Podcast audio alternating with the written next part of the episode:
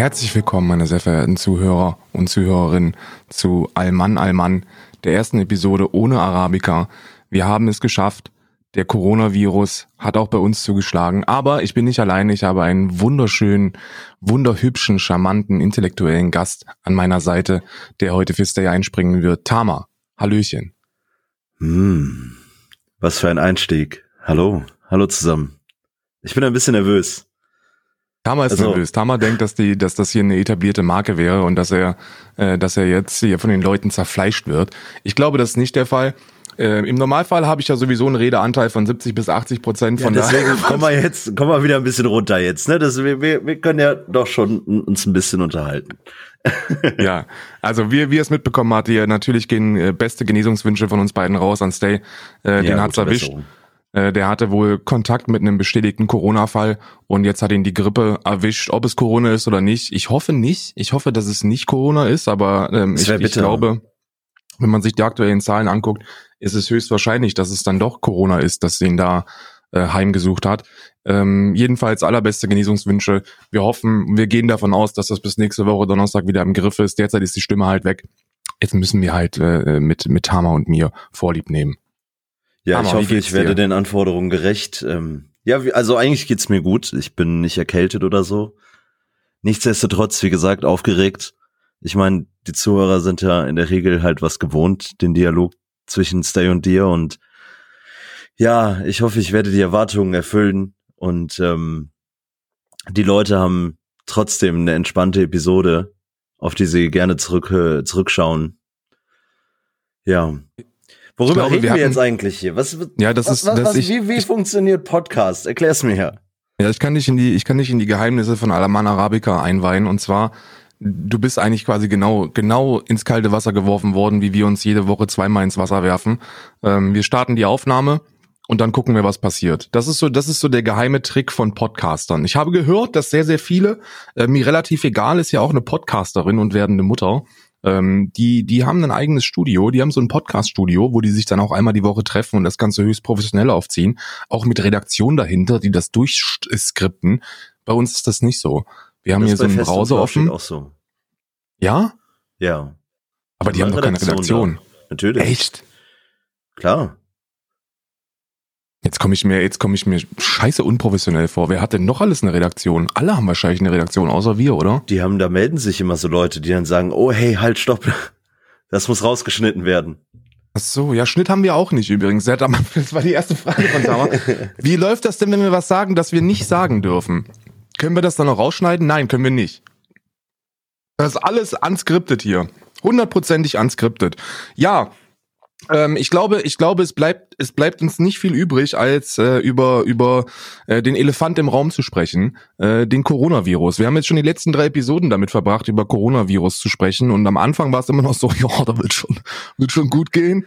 Bei der nächsten war es dann, au, au, au. Und jetzt sind wir dabei, dass wir sagen, ja, so eine Ausgangssperre wäre schon nice, ne?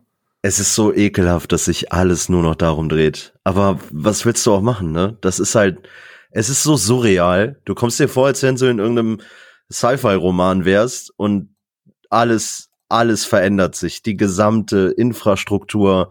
Man muss darauf schauen, ob das Gesundheitssystem standhält, wie viele Leute wegsterben, was ja wirklich ein Wegsterben gerade ist. Wenn man allein an Italien denkt, wo, wo die Leute das letzte, was sie sehen, sind, sind Gesichter mit Masken davor und also das ist einfach es ist krank. Verrückt. Ist komplett surreal. Ich hab, äh, ich bin, ich bin, wie du weißt, kein Freund von Verschwörungstheorien, Digga. Wir haben ja, wir haben ja letzte Woche schon die, die Top 5 Verschwörungstheorien sind wir durchgegangen, aber ähm, Isa arbeitet ja im, im Gesundheitswesen als OTA oder derzeit halt als Corona-Hilfsassistentin. Also die, die kompletten Operationsarbeiten sind eingestellt in den Krankenhäusern hier. Die machen nur noch Notfall-OPs und die ganzen Angesetzten sind gecancelt, weil die eben jede, jede Kraft aus dem Gesundheitswesen in der äh, Betreuung von Corona-Patienten brauchen. Ob es jetzt Abstriche machen ist oder, oder halt die Pflege von Intensivpatienten, das, was ISA derzeit macht. Und ähm, die hat sehr, sehr viele Arbeitskolleginnen, zwei, um, um, um die Anzahl genau zu nennen, also sehr, sehr viele, zwei, die, äh, die in Italien leben und die, die hören von ihren Verwandten in Italien die absurdesten Geschichten, wirklich die absurdeste Scheiße, die du dir vorstellen kannst. So nach dem Motto, ja, der ist über 50, da machen wir jetzt sowieso nichts mehr. Und wenn, und das ist, das ist, das ja, ist die, so. Die wählen aktuell wirklich, die wählen. Wer, also, die, die müssen sich entscheiden, wer lebt und wer stirbt. Ja, die haben, die, also, also so, so krank sich das anhört, ne? Das sind natürlich keine Dinge, die man irgendwo bestätigt äh, lesen kann, aber das ist das, was, was, was so gehört ist von Quellen, die halt wirklich betroffen sind und die sagen, ey, Bruder, da ist Selektion am Start, ne? Da kommt eine Person rein, die die 75 Jahre alt ist, mit mit schwerer mit schwerer äh, Lungen, äh, Lungennot und Atemnot und die sagen so, ja, lohnt das jetzt überhaupt noch? Also ja. der allein der Gedanke, dass wir uns in der westlichen Welt darüber Gedanken machen müssen und sollten, ob wir die Kapazitäten haben, einer einer Hilfe suchenden sterbenden Person diese anbieten zu können, ist absolut perfide. Es ist brutal. Dieses dieses Virus ist es rettet die Erde, aber stellt die Menschheit vor die, die größte Prüfung, die jemals da gewesen ist. Ja, also zumindest zumindest die Prüfung der der der neuen der neueren Geschichte, ne?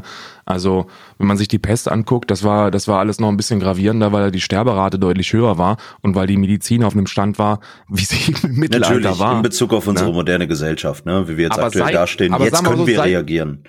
Richtig, seit es Penicillin gibt, äh, ist das ist das so die die heftigste Scheiße, die uns hier ereilt hat. Und ich kann wirklich nur hoffen, dass wir, dass die Leute, dass die Leute so langsam begriffen haben, ähm, dass es, dass es, dass es ernst ist. Ne? Wir können ganz kurz, äh, würde ich ganz gerne deine Meinung hören zu der Rede von Angela Merkel.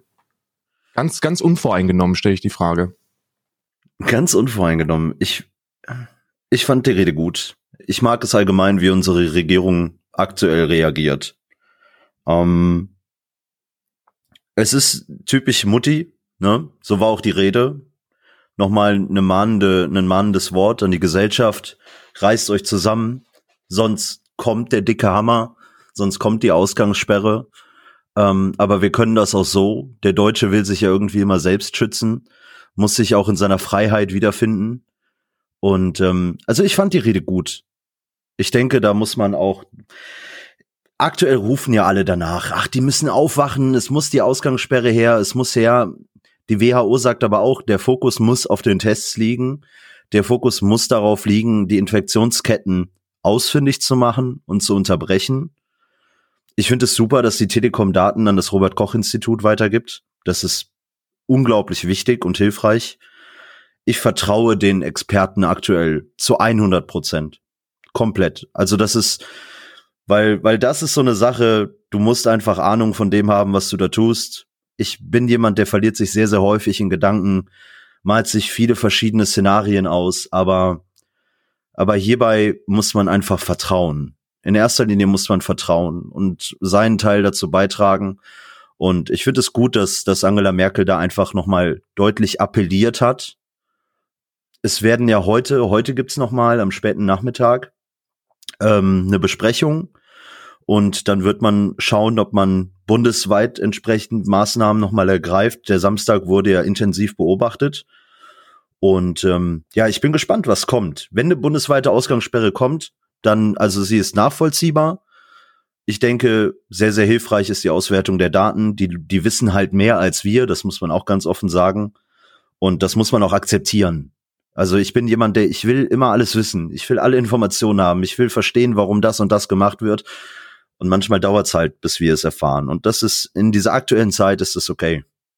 Alter, ich bin also erstmal erstmal ähm, muss ich mich da anschließen. Also ich habe extra unvoreingenommen gefragt, weil du ja weißt, dass ich nicht der größte Fan der CDU und der großen Koalition bin. Also ich bin ja kein kein überzeugter äh, ähm, christlicher Demokrat, der ja, der das ja. seit äh, 30 Jahren ähm, intensiv verfolgt und befeiert.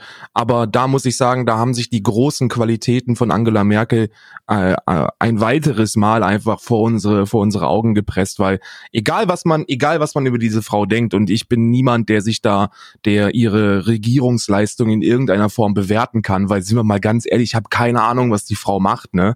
Also Bruder, ich weiß halt nicht, was ein Bundeskanzler. da bin ich bei dir. Woher Bruder, woher soll ich denn wissen, was ein Bundeskanzler war? Deswegen, das, oder eine Bundeskanzlerin. Deswegen finde ich es immer so, so witzig, wenn Leute versuchen, äh, Angela Merkels äh, äh, 16 Jahre zu bewerten, weil ich mir denke, ich kann das nicht, weißt du? Ich, ich sehe mich so als, als durchschnittlich politisch gebildete, wahrscheinlich sogar überdurchschnittlich nee, aber sie ist halt gebildete Person sie ist ja, Sie ist ja schon Verantwortungsträgerin, ne? Das heißt letztlich alles, ja. was mehr oder weniger durchgeht, fällt halt auf sie zurück. Egal ja, in natürlich. welcher Form und egal wie viel sie damit zu tun hat. Ja, natürlich, aber ich kann das halt nicht bewerten, weißt du? Und wenn, wenn ich dann so eine Rede höre und die war super, also übersetzt hieß es ja, so Freunde, wir gucken jetzt nochmal, ob ihr, ob ihr Samstag 22 Uhr zu Hause seid. Und wenn ihr wieder betrunken kommt um 23 Uhr, dann machen wir da einen Riegel davor. Und die Zahlen sprechen eindeutig für eine Ausgangssperre oder für Regulierung dieser dieser ähm, dieser Austrittszeiten, denn ich weiß nicht, ob du es gesehen hast, aber da gibt's äh, da da kursiert derzeit eine, eine wissenschaftliche Berechnung, wie viele Leute ähm, infiziert werden können bei nur einer infizierten Person, die nichts an ihren sozialen Gepflegenheiten ändert. Und zwar wären das nach fünf Tagen, wenn sich nichts ändern würde, also wenn alle so weiterleben wie immer, dann wären das zweieinhalb ähm, neue Infektionen und nach 30 Tagen schon 400 neue Infektionen von dieser einen Person ausgehend. Und äh, wenn man das Ganze um 75 Prozent äh, reduzieren würde, was so eine Ausgangssperre bedeuten würde, weil du okay. kannst ja bei einer Ausgangssperre, heißt das nicht, dass ähm, dass auf einmal alle Schotten dicht sind, sondern es geht ja darum, äh, dass du das Notwendige, das Lebensnotwendige für dich und auch für Personen im Umfeld immer noch bestreiten kannst, aber eben das Unnötige rauslässt. Ja, also du gehst dann eben nicht zum Grillen äh, zum Nachbarn und ähm, dann könnte man das Ganze reduzieren von über 400 Neuinfizierten auf äh, zweieinhalb ähm, das hier, ich, ich schicke dir mal kurz die Grafik, das ist so eine Grafik, die, die, die habe ich jetzt gerade von Twitter gezogen, das sieht jetzt nicht so super seriös aus, aber ich habe das gestern Abend ähm, in einem, in einer, ähm, in ZDF Corona Kompakt oder so, wie das heißt. Ja, die ähnelt ja so. Auch, die ähnelt ja so ein bisschen, also diese Darstellung ist ja einfach nur eine andere Visualisierung von diesem Interaktiven, was die ganze Zeit von der Tagesschau Richtig. gebracht wird, ne? Richtig. Wo also, die das auch da sehr, sehr schön visualisieren. Richtig, da geht's einfach nur darum, ey, bleib mit dem Arsch zu Hause und dann können wir, dann können wir die Ausbreitung äh, ein bisschen dämmen. Ähm, wie, wie, siehst, wie siehst du das denn? Du hast gerade irgendwas davon gesagt, dass es, äh, dass derzeit äh, Drosten und Co. sagen, es geht nicht darum, die Ausbreitung zu verhindern, sondern die Infektionsquellen auszumachen. Und das genau, dahingehend zu bekämpfen. Weil, also Drosten sagt das, die WHO sagt das auch, sie müssen halt, darauf muss halt der Fokus liegen. Die Tests müssen unbedingt hochgefahren werden, sagen sie. Ähm, sie sagen, es ist das Aller, Allerwichtigste, herauszufinden, wer ist infiziert. Ähm, nicht die Leute einfach zurückzuhalten und zu sagen, hey, ihr müsst alle da bleiben, weil dann hast du drei Wochen eine Ausgangssperre und dann können die Leute halt wieder raus und sind allerdings vielleicht noch infiziert oder haben sich am Ende noch irgendwas angefangen. Du musst diese Ketten ausfindig machen und die unterbrechen. Das sei das Aller, Allerwichtigste. Das ist aber natürlich auch die größte Herausforderung. Ich glaube, in Deutschland, ich weiß gar nicht, inwieweit das noch möglich sein kann in anderen Ländern. Ich glaube, in Deutschland kann man es vielleicht irgendwie noch schaffen, Dafür bin ich aber auch zu wenig Experte, als dass, als dass ich das einschätzen kann. Ich weiß auch ehrlich gesagt viel zu wenig darüber, wie die Tests am Ende laufen. Ähm, du hattest, glaube ich, gestern mal erwähnt, dass die in, in Italien hergestellt werden. Also so das das ist jetzt wieder das ist das was im Gesundheitswesen kursiert, ne? Also äh, Isa ist keine Wissenschaftlerin, das ist eine, eine OTA, aber die bekommt natürlich derzeit zwölf Stunden Schichten auf die Nase und innerhalb dieser zwölf Stunden geht es nur um Corona, um nichts anderes, wie du dir sicherlich vorstellen kannst. Und Klar. Das perfide ist folgendes. Zwei Arbeitskolleginnen von ihr hatten direkten Kontakt mit einer, mit einer positiv getesteten Person. Das war ein Oberarzt. Okay. Ähm, die wurden dann getestet und äh, haben Negativbefund bekommen. Aber zu der Zeit, als sie getestet worden sind, war Isa ähm, wenige Tage davor mit denen auf einer auf einem Wellness-Wochenende. Das ja. heißt also, Isa hatte Kontakt mit denen, die potenziell infiziert worden wären oder äh, gewesen sein könnten, und äh, die hat keinen Test bekommen. Weil das, das weil ist, genau das wäre eigentlich fatal, weil sie ist ja eigentlich richtig. dann ein, ähm, ein möglicher Träger nicht der das, möglich, der das weitergibt. Da gibt's ja so eine, so eine Liste von der, ähm, da gibt's ja auch so eine Visualisierung. Das wird ja aufgeteilt, ähm, wie gefährdet du bist.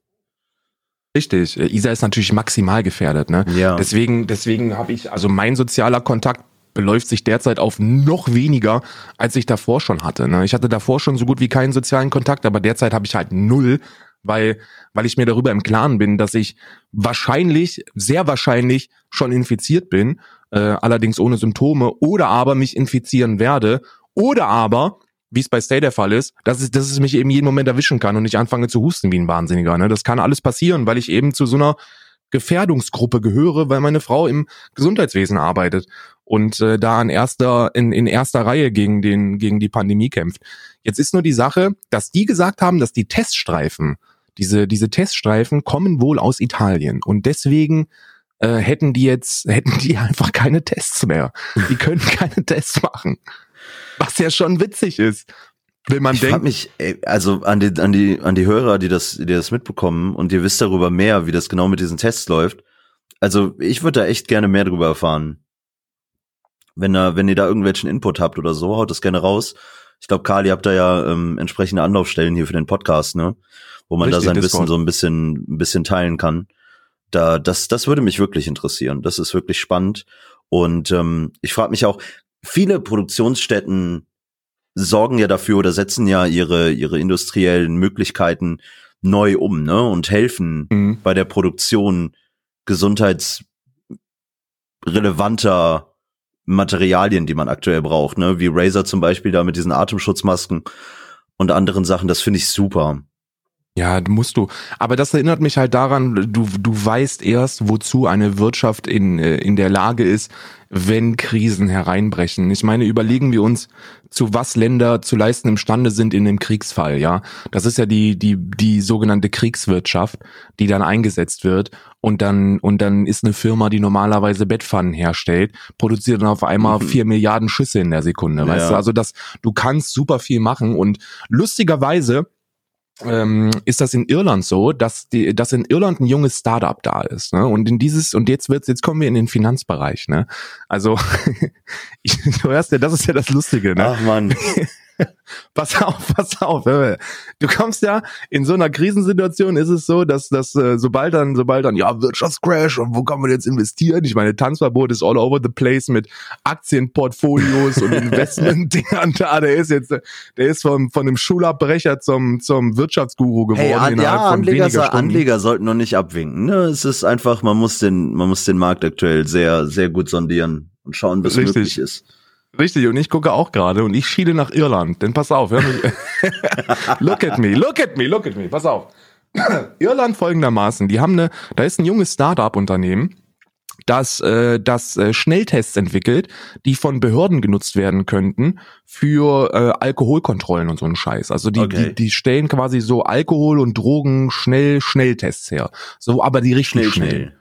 So, ja, und die haben okay. jetzt, und die haben jetzt, nachdem in Irland die äh, Bars geschlossen worden sind, ähm, sich dazu entschlossen, was ja auch das Witzige ist, weil da kommen dann diese Memes, ja, Irland, Irland macht die, macht die Kneipen zu und einen Tag später haben wir einen Schnelltest. So in etwa ist das auch. Also wirklich literally einen Tag nachdem die Bars geschlossen haben, haben die angekündigt, wir stellen die Produktion um. Wir werden jetzt die Entwicklung dieser, dieser Alkohol- und Drogenschnelltest ummünzen auf Corona. Wir werden jetzt Corona-Schnelltests herstellen. Die irische Regierung hat direkt gesagt, finde ich geil, 10 Millionen hier für euch, bitteschön, haut rein, ne? Oder yeah. 10 Milliarden, ich weiß, ich glaube 10 Millionen ist realistischer. Ich habe jetzt die Zahlen nicht im Kopf, aber ich glaube 10 Millionen haben die gesagt, hier habt ihr und ähm, die werden richtig reinfeuern. Also, dass wenn wenn die das hinkriegen, einen Corona-Schnelltest zu entwickeln, dann wird diese Firma dann wird die richtig durch die Decke gehen, Alter.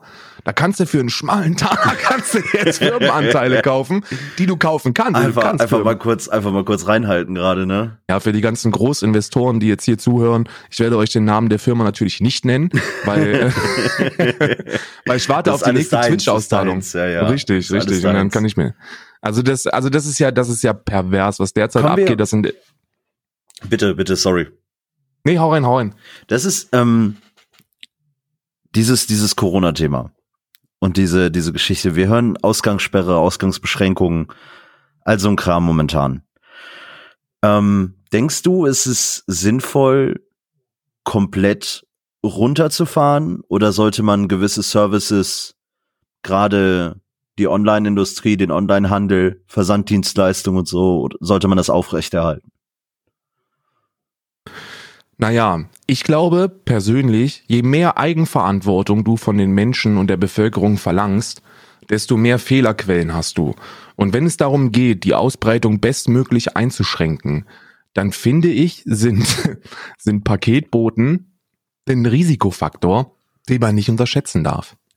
Ja, aber jetzt denk ja mal einen Schritt weiter und wir nehmen die Lebensmittelversorgung und mhm. sagen, aktuell darfst du ja eben einkaufen gehen. Du darfst in den Supermarkt und auch wenn du dort darauf achtest, dass du Abstände einhältst, kann es halt eben doch mal Bullshit. schnell passieren, dass neben dir einer hustet und du das auf einmal in deinem Nacken hast. Ne? Ähm, jetzt, jetzt denken wir an Online-Angebote und sind dann ja auch irgendwo wieder bei Lieferservices. Nehmen wir Rewe Online Angebot, ne? Du kannst bestellen, deinen Einkauf. Wenn du aktuell bei Rewe guckst, ähm, um dir eine Bestellung aufzusetzen, bist du bei den Lieferzeiten bei drei Wochen. Ne? Also dann kriegst du frühestens in drei Wochen aktuell einen Termin. Und aber die versuchen natürlich auch aufzustocken. Die versuchen ja auch das zu handeln und damit umzugehen. Aber am Ende sind da auch Fahrer, die halt draußen unterwegs sind. Ne? Und ja, Leute in den, in den, in den Lagern, die die Einkäufe zusammenstellen, etc. pp.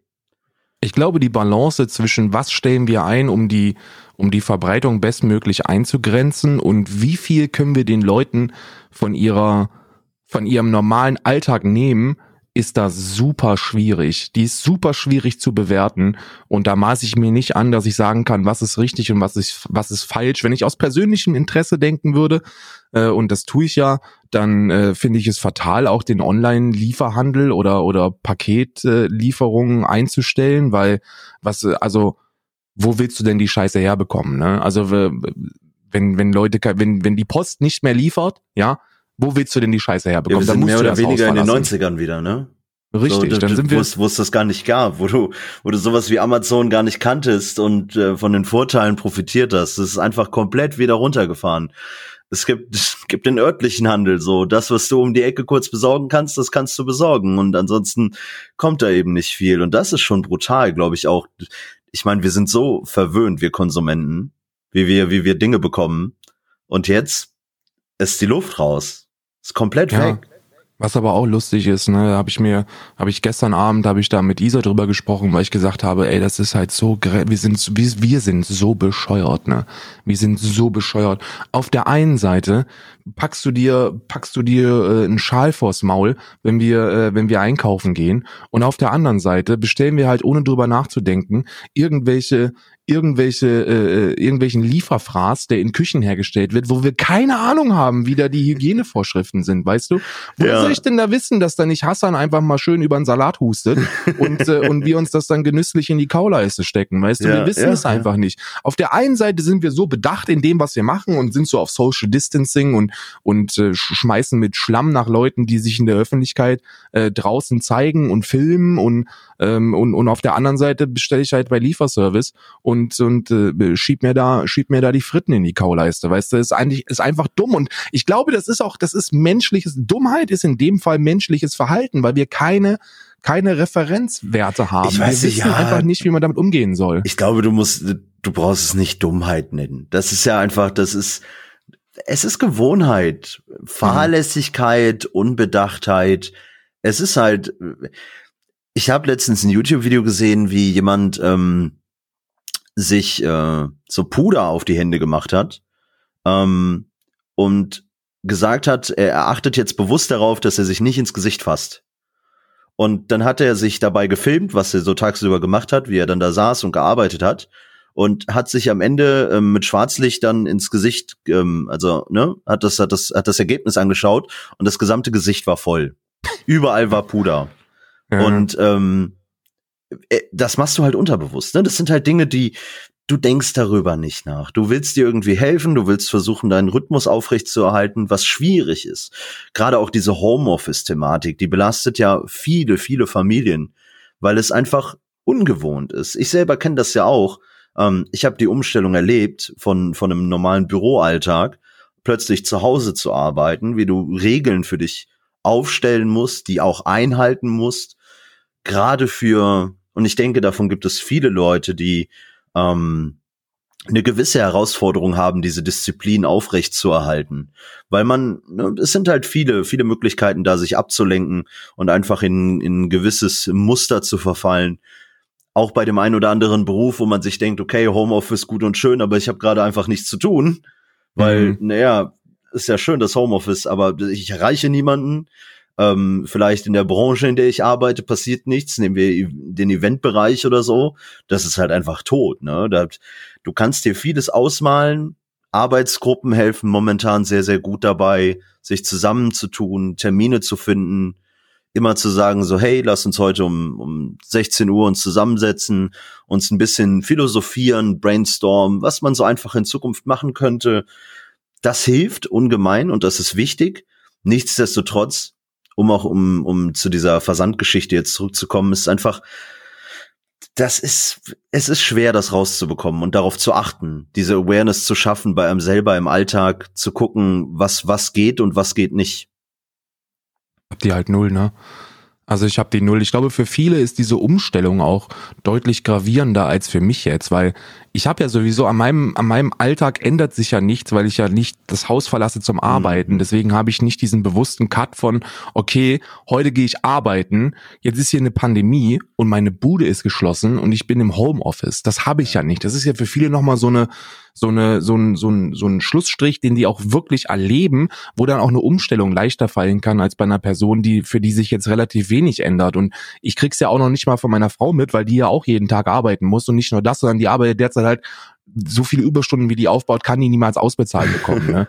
Ihr müsst euch vorstellen, derzeit ist es so, dass die von, von ja, so acht Stunden geht die, geht die, kommt die vor 13 nicht nach Hause. Ne? 12, 13 Stunden jeden Tag, heute, äh, heute Nachtschichten und, und das und jenes, weil, sagt halt, die Leute suchen sich halt nicht aus, wann sie sterben. Ne? Die, die sind halt, die sind halt 24 Stunden in intensiver Betreuung. Und das bedeutet intensive Betreuung. Das fickt die halt richtig aus dem Rhythmus, weil die, die auch, auch diese, diese ganzen von wegen, ja, aber das Arbeitnehmerschutzgesetz sagt, da müssen so und so viele Stunden dazwischen sein. Alter, das interessiert derzeit absolut überhaupt niemanden. Weißt du, die sagen, beweg deinen Arsch hier hin ja. und äh, zieh dir deinen blauen Schlüpper an und dann geht's los. Ne? Das ist wirklich heftig, was die leisten müssen. Und deswegen kriege ich das auch nicht so bewusst mit. Und aus dem Grund habe ich jetzt nicht viele Dinge, die ich umgestellt habe, ne? Ja, also, ich glaube, ich, also für uns ist das auch eine, eine komplett andere Erfahrung. Ne, wenn man an die Familien denkt, ähm, ein, ein Kollege, der, der Christoph ist ja, der ist auch Familienvater, der muss auch schauen, ne? Seine, seine Frau ist busy, hat, beziehungsweise hat die Kids unter der Woche. Ähm, er ist irgendwie von der Arbeit aber noch eingespannt, ja, muss, muss verfügbar sein für, für die Leute. Ähm, und am Wochenende muss man natürlich auch schauen, wie hilft man sich gegenseitig so junge, junge Singles oder junge Paare, da ist alles ein bisschen entspannter, aber sobald, sobald Kinder ins Spiel kommen, Alter, die ganze Welt ist auf den Kopf gestellt momentan. Ne? Da helfen mhm. natürlich auch häufig oder zum Glück haben wir viele Möglichkeiten der sozialen Interaktion, die wir auch online wahrnehmen können. Ne? Also du kannst halt jetzt einfach mal mal einen Videocall mit deinen mit deinen Eltern machen oder mit deinen Großeltern auch. Du kannst die sogar per Video einfach auch unterhalten lassen. Ne? Also das mhm. ist ja, das ist ja auch so ein Ding. Du, du sagst nicht einfach so, hey, telefonier mal kurz mit Oma und sag mal Hallo und hey, wie geht's dir, sondern mach einfach mal, stell dein, stell dein Tablet dahin oder mach den Computer mit der Webcam an oder den Laptop und sag einfach so, jetzt beschäftigt euch mal bitte eine Stunde oder so, weil ich muss gerade was anderes erledigen. Und das geht ja auch. Du kannst ja auch mhm. ähm, über übers Internet, über über Skype, whatever, was man da benutzt, ähm, äh, entsprechend dafür sorgen, dass Leute sich länger miteinander beschäftigen. Ähm, ich habe morgens einen Call beispielsweise mit einer Arbeitsgruppe, mit ein paar anderen Freelancern, die aktuell natürlich auch Herausforderungen haben, weil sie normalerweise Kunden haben, die jetzt zu der Zeit sehr, sehr aktiv sind eigentlich. Vieles ist in der Planung, aber du kannst momentan ja überhaupt nichts absehen. Du kannst ja, du kannst ja auch nicht für, für die, für die Sommerzeit jetzt planen. Du kannst keine, keine Marketingkampagnen aufziehen, weil du einfach nicht weißt, was passieren. Es mhm. ist so, es steht alles, es hängt, es hängt alles in der Luft und es steht, die, die Zeit steht still, was das angeht momentan. Es fühlt sich alles, ich habe letztens auf Twitter gelesen, ähm, es fühlt sich momentan alles so an wie die Zeit zwischen dem 27. Dezember und dem 31. Dezember. Wo, wo mm. normalerweise, wo alles so ein bisschen, so alles so ein bisschen leer ist. So, du hast gerade deine ja, Weihnachtsfeiertage und jetzt wartest du auf die große Silvesterfete ähm, und es ist irgendwie guckt man gerade, was macht, was fängt man jetzt die vier Tage mit sich an? Und das, das ist es momentan, nur halt vermutlich jetzt über Wochen, vielleicht sogar Monate hinweg, ne? Ich meine, das ist, das ist etwas, das äh, ich möchte das nicht, ich möchte meine Situation nicht vergleichen mit der Situation von Leuten, die nicht wissen, wie sie, wie sie ihr Geld reinholen derzeit, weil ich glaube für für Leute, gerade für für Selbstständige und Unternehmer, die derzeit ihr komplettes ihre komplette Arbeitstätigkeit einstellen müssen, weil alles um sie herum, mit dem sie arbeiten, ihre Arbeitsleistung einstellt, ist das nochmal eine komplett andere ähm, Situation der der Hoffnungs- und äh, Hoffnungslosigkeit und der Verzweiflung. Aber Du weißt ja, dass wir ja den Umzug nach Irland vorhaben. Mhm. Ähm, und äh, der ist, also das ist derzeit komplett auf Eis. Ne? Ist halt, also ja, wir hatten. Was willst du tun, ne? Wie willst du da ja, allein, ich, wie willst du jetzt planen, wie du deine Möbel hinbekommst? Richtig, wir haben ja schon, also ich habe ja schon geplant, dass ich abgemeldet bin. Die, die, die Briefe sind ja schon raus, ne? Ja. Also die Briefe zur Abmeldung bei den Bürgermeldeämtern. Ähm, sowohl in Deutschland als auch in der Schweiz, sind ja schon abgeschickt jetzt, ne? weil die gesagt haben, ja, wir, wir ist ja alles zu und deswegen machen sie das einfach postalisch. Und im allerschlimmsten Fall, wir haben das jetzt mit dem Vermieter so klären können, dass wir da zumindest äh, nochmal einen zweimonatigen Puffer haben bis zum 1.9.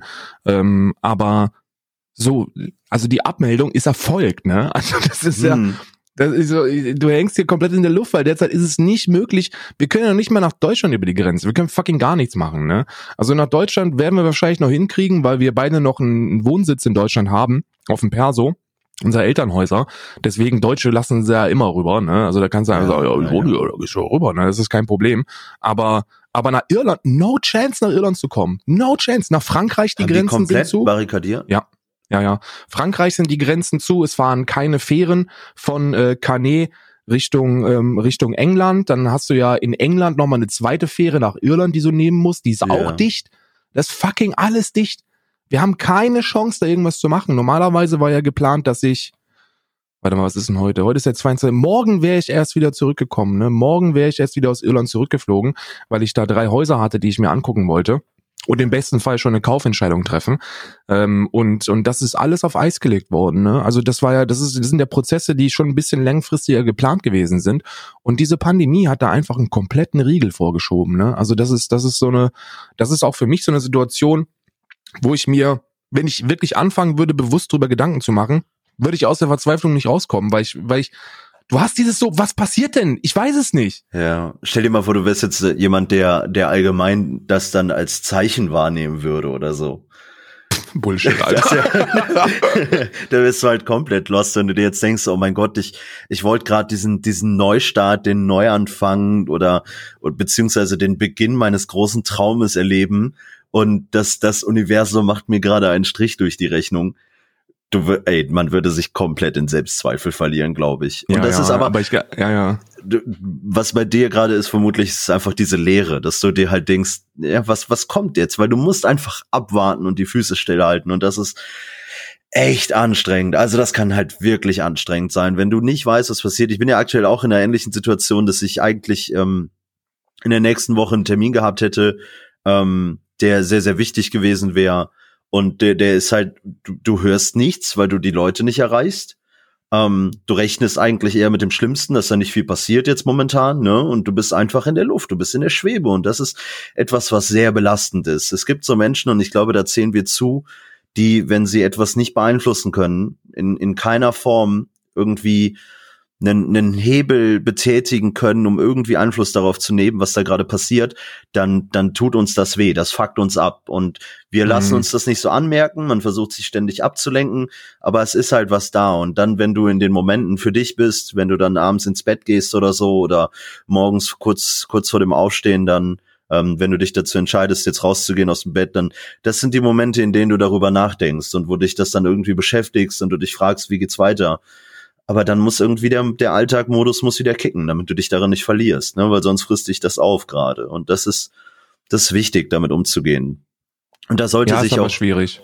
Es ist schwierig, ja. Aber da sollte sich, jeder muss sich vor, vorhalten, ähm, dass es gerade ja, nahezu der gesamten Weltbevölkerung so geht. Ja. Wir haben alle also, Fragezeichen, wirklich jeder hat Fragezeichen und niemand muss sich aktuell schämen, in irgendeiner Situation zu sein, ähm, in der er nicht weiß, was er tun soll, weil so geht es uns allen, glaube ich. Und ich da hilft ja, der Austausch. Ja, Ich bin voll auf dem Boden, Alter. Also ich krieg hier mit, wie die, wie, wie, wie die normale Gesellschaft äh, am struggeln ist und ich bin da jetzt auf gar keinen Fall an einem Punkt, wo ich sage, ja, mein Problem ist jetzt aber das größte von allen, weil ich kann das schon sehr gut einschätzen. Weißt du, was ist denn da so der Worst Case ist, dass im ersten, dass am ersten September der Umzug nicht möglich ist, ich hier keine Wohnung habe. Ja, scheißegal, Alter. Ich habe genug Geld, um im Notfall in ein scheiß Hotel zu ziehen, weißt du, bis das vorbei ist. Also ich habe ich ja, habe die sind doch zu, oder? Bitte? Die sind doch zu, oder? Hotel Mama. Ach so. wir haben ja, wir haben ja zum Glück zwei Familien mit, mit Eigenheim und da wäre das im Notfall wäre das möglich und mit den Möbeln, die hier sind, wenn die halt nicht funktionieren, dann scheiß halt der Hund drauf, weißt du? Ja. Wir haben sowieso nicht die teuersten Möbel hier, den, die PCs und, und die Laptops, also das was das was Wert hat, das kriegen wir auch im Notfall in Mika geladen, weißt du? Und den Rest soll er die Waldfee ist mir Aber pass auf, pass auf, jetzt jetzt bist du am Ende in der Situation, jetzt kannst du dann nach Irland, ne? Die lassen dich einreisen, lassen dich den Umzug vollziehen, so, äh, vollbringen sozusagen. Aber du kannst halt deine Möbel nicht mitbringen, weil du halt irgendwie keinen keinen Container ranbringen kannst oder so, ne, um da irgendwas zu verfrachten. Und in Irland ist kannst du auch nichts Neues kaufen, weil ich, ähm, da hatte ich ein Bild ja. auf Reddit gesehen, wie jemand ein Foto von seiner Wohnung gemacht hat, von seiner Küche, ist gerade umgezogen in ein neues Land und ist einfach alles leer, weil er kann sich halt nichts kaufen. Ja, aber das ist, das ist, das ist eine Situation, mit der sind wir komplett äh, d'accord. Das ist cool, weil wir haben, wir, Isa und ich haben drei, haben die ersten drei Monate, wo wir zusammengelebt haben, in einem zwölf Quadratmeter äh, Büroraum den ich gemietet hatte. Ja. Äh, also wirklich nur ein Bürozimmer, Multikomplex. Die Dusche auch in der Küche gehabt, oder?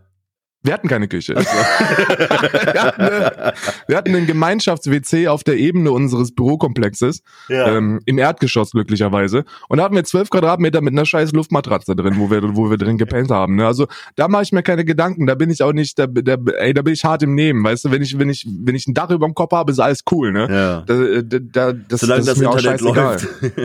Solange das Internet läuft, ist mir der Rest eigentlich scheißegal. Aber das mit dem Container ist witzig, weil ähm, vielleicht mal eine ne, ne, ne, ne lustige Anekdote. Diese Container, die kosten, ich habe, wir haben, wir haben angefragt, so ein Container kostet mich 7000 Euro. 7000 Euro für den Containertransport ähm, von äh, von den vier Zimmern, die wir hier haben. Und äh, ausdrücklich steht drin, dass die keine Gewährleistung dafür übernehmen, dass die Scheiße nass wird. Jetzt habe ich ja mit Daniel und Steffen gesprochen und die haben gesagt, yeah. Container, vergiss, vergiss das. Jeder Container, der hier ankommt, ist komplett überschwemmt. Die äh, Möbel, was? ja, ja, die Möbel, die Möbel, die du mitnimmst, kannst du wegwerfen. Ja, das, die sind halt nicht dicht, diese Container. Ja, aber da, aber, hä? Ja, die, die bringen, also die bringen, die packen die Möbel in den Container, fahren die nach Irland, aber wenn die da ankommen, sind die nass. Also das äh, Was, also das, Moment ja, mal, wirklich. wie, wie, ja, ja, wie funktioniert wirklich. denn sonst der Transport von allen Dingen auf der Welt? Ja, ja, ja, richtig, weil du die Scheiße ja einfolierst, ne? Ja, dann mach Also wenn du da holst, ja, dir, dir holst dir ein paar Pakete, du du hamsterst einfach jetzt kein Klopapier, sondern kaufst einfach ganz viel Klarsichtfolie. Frischhaltefolie. Ja, nein. also unser Stand, der unser Stand ist, dass wir, äh, dass wir äh, uns selbst um den Nachmieter kümmern und dass wir dem einfach sagen, Alter, hier, du kriegst hier einen Top-Preis, ne? Oder im Notfall zahle ich dir Geld und du übernimmst halt unser komplettes Möbilar, ne? Oder halt, wir machen halt den klassischen Allmann und stellen es einfach auf die Straße und hoffen, dass er einer gebrauchen kann. Ja, vergiss aber nicht, nee. Sperrmüll anzumelden, unabhängig davon, ob das jemand mitbringt. Ja, du kannst es ja, notfalls können wir es ja spenden. Ne? Notfalls gibt's ja sowas, aber Ärger, als ob mich das interessieren würde, wenn ich erst in Irland bin, Alter. Da können die mir schreiben, was die wollen, weißt die du? Die kriegen dich also, alle. Die kriegen, die kriegen mich immer. nicht, Alter. Überall. Trotz Schengen-Abkommen. Das ist, also das sind, das sind Situationen, das sind so die, das sind so die, die, die Struggles, die derzeit bei mir laufen, aber die sind halt nicht vergleichbar mit denen von anderen Menschen. Ähm, ich find's super schade, ich, ich finde es auch, ich find's auch super schade, weil wir, wir haben ja jetzt, äh, äh, unser, unser neuer Welpe ist ja jetzt geboren vor drei Tagen ja. und den werden wir in acht Wochen abholen. Und da ist auch, also da würden auch viele das als Zeichen sehen, weil unser Vermieter hat ja auch gesagt, nee, Alter, einen zweiten Hund kannst du dich verpissen. Äh, wir haben gesagt, ja gut, dann verpissen wir uns halt, mir egal. Ich hole ihn auf jeden Fall, da gibt's keine Diskussion. Habe ich dem jetzt nicht gesagt. Ich habe gesagt, ja, ist so. Selbstverständlich. Und wir hatten der eigentliche, der eigentliche Plan war, dass wir in acht Wochen wäre ja dann Juni und dann hätten wir noch vier Wochen, bis wir nach Irland ziehen. Und in den vier Wochen hätten wir den Hund einfach versteckt, ne? einfach, der, der existiert ja nicht oder wir passen halt kurzfristig wenn darauf auf, ist ja wenn scheißegal. Wenn so rausgeht, Lea an die Leine und dann den, ja, ja. und Rex, Rex, dann kommt in eine Tasche. Kommt dann in so ein kleines Täschchen rein. Das ist mir auch scheißegal, weißt du. Das ist, das sind so, da, da geh, da habe ich schon eine extreme Gelassenheit.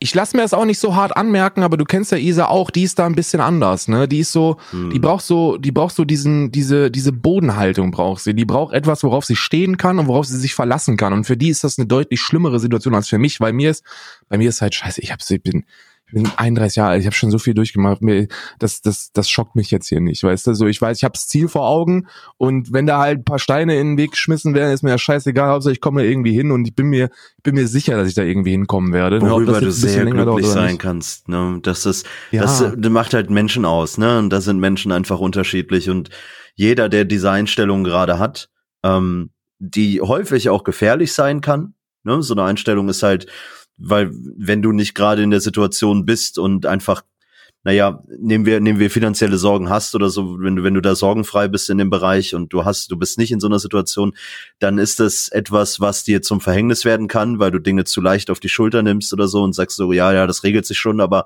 am Ende regelt es sich nicht und dann wird's problematisch. Ähm, auf der anderen Seite gibt es halt Menschen, die jetzt sich vielleicht auch mehr Sorgen machen, als sie müssten. Und ähm, das ist eine harte Belastung für viele. Ja, ja, ich merk's an Isa, für die ist das, für die ist das äh, terrible der Zeit. Also die macht wirklich, die, die versucht sich auch bestmöglich von allen Seiten abzulenken, aber ähm, du, dadurch, dass sie das beruflich alle, alle, alle drei Sekunden vor der Fresse hat, ähm, ist, ja, es da, ist da eine Ablenkung absolut nicht möglich, ne? Eine, eine komplett andere Sicht auf die Dinge, ne? Wir sitzen hier ja, und, ja. und lesen ein bisschen in den Live-Ticker von der Tagesschau und ähm, naja, sie, sie kämpft da an der Front mehr oder weniger. Und es mhm. klingt so absurd, dass man das sagt, an der, an der Front kämpfen, aber so ist es halt, ne? Du, du, das ist du bist Kampf, nur, Alter. du das bist nur umgeben von, von mehr oder weniger infizierten Menschen und musst gucken, dass du die Scheiße irgendwie eindämmst, dass du den Leuten hilfst, da durchzukommen. Und das ist, also ich ziehe den Hut vor, vor jedem, der da in dem Gesundheitswesen momentan arbeitet. Ob es jetzt in der Altenpflege ist oder eben im Krankenhaus, Krankenschwestern, alles Ärzte, bei Allgemeinmedizinern, Doktoren, einfach wer, wer beim Hausarzt um die Ecke allein da am Empfang sitzt und normalerweise eher so ein bisschen hilft, organisatorisch durch den Tag zu kommen, ey, die, die müssen momentan einfach abliefern, ne? Und das ist für den einen oder anderen dann doch eher schwieriger als angenommen bestimmt. Und das ist Wahnsinn. Ja. Übrigens. Weil ähm, auch, auch da gibt's da zwei unterschiedliche. Mach erst mal deinen Punkt, dann, dann komme ich auf meinen. Nee, nee, mach du zuerst, weil ich schwing, ich schwing ein bisschen um gerade. Das Ding ist, das Ding ist, da gibt's auch unterschiedliche Typen von Mensch, ne? Und und ähm, so so sehr ich das auch verstehen kann, so sehr verabscheue ich das derzeit, weil ich bei Isa sehe, was das für Konsequenzen hat, ne? Weil du hast ja entweder die Leute, die dann mit dem Kopf durch die Wand gehen, ne? Mhm. Isa ist halt so ein Kämpfer, weißt du, der ist das scheißegal, wenn da halt eine Herausforderung ist, dann, also beruflich gesehen, dann, dann zieht die das halt durch, ne? Die zieht nicht den Schwanz ein. Und sehr, sehr viele ziehen den Schwanz ein, ne? Ohne da jetzt verurteilen zu wollen, weil ich wäre wahrscheinlich auch Typ Mensch, der dann sagen würde, Alter, ich hab ich habe bisschen Kopfschmerzen, Alter. Die Scheiße gebe ich mir hier nicht mehr. Ich bleib zu Hause, weißt du? Und das machen sehr, sehr viele, mehr als du denkst, ne? Äh, und und und dadurch sind dann so solche solche Frontkämpfer umso wichtiger, weil die müssen dann Arbeitsleistung für zehn kompensieren. Ja, das stimmt. Es ist auch immer, wenn man wenn man das von außen betrachtet, fragt man sich immer, kann man es den Leuten verübeln? Weil Nein. Menschen sind halt unterschiedlich. Ähm, jeder denkt am Ende in erster Linie an sich selber beziehungsweise jeder ist natürlich jetzt, ne, es gibt viele Menschen, die sich einfach dauerhaft aufopfern für andere und das ist auch ähm, stets hervorzuheben. Die Ausnahme. Eben, aber es ist eine Ausnahme und das sind doch weniger Leute, würde ich behaupten. Ähm, am Ende achten wir auf uns selber und das ist, ja, da will man sich halt einfach dann schützen, ne, weil du stehst mhm. in erster Linie erstmal für dich und für deine Familie, für dein Umfeld und danach kommen erstmal die anderen und das ist eine, eine Herausforderung und ich bin bin einfach beeindruckt von all den Menschen, die es schaffen, das in den Einklang gerade zu bringen und die da in diesem Bereich tätig sind. Ja, ich frage das schon gar nicht mehr, Mann. Vor, vorgestern oder so habe ich, hab ich angerufen, nach acht Stunden oder neun Stunden habe ich einen Anruf gekriegt von Isa, sagte so, ja, ich muss länger bleiben. Und ich so, ja, wieso, wieso musst du länger bleiben? Weil ich bin halt so einer, der, ich gucke auf meine Familie, weißt du, und auf mhm. meinen, auf meinen nächsten Freundeskreis und der Rest ist mir erstmal weitestgehend egal. Ne? Also nicht egal im Sinne von, bin ich empathisch oder ich fühle da nicht mit oder sonst irgendwas. Ich aber so, das, du musst es gar nicht Ich kümmere mich nicht da in erster ja, ja, Linie drum, ne?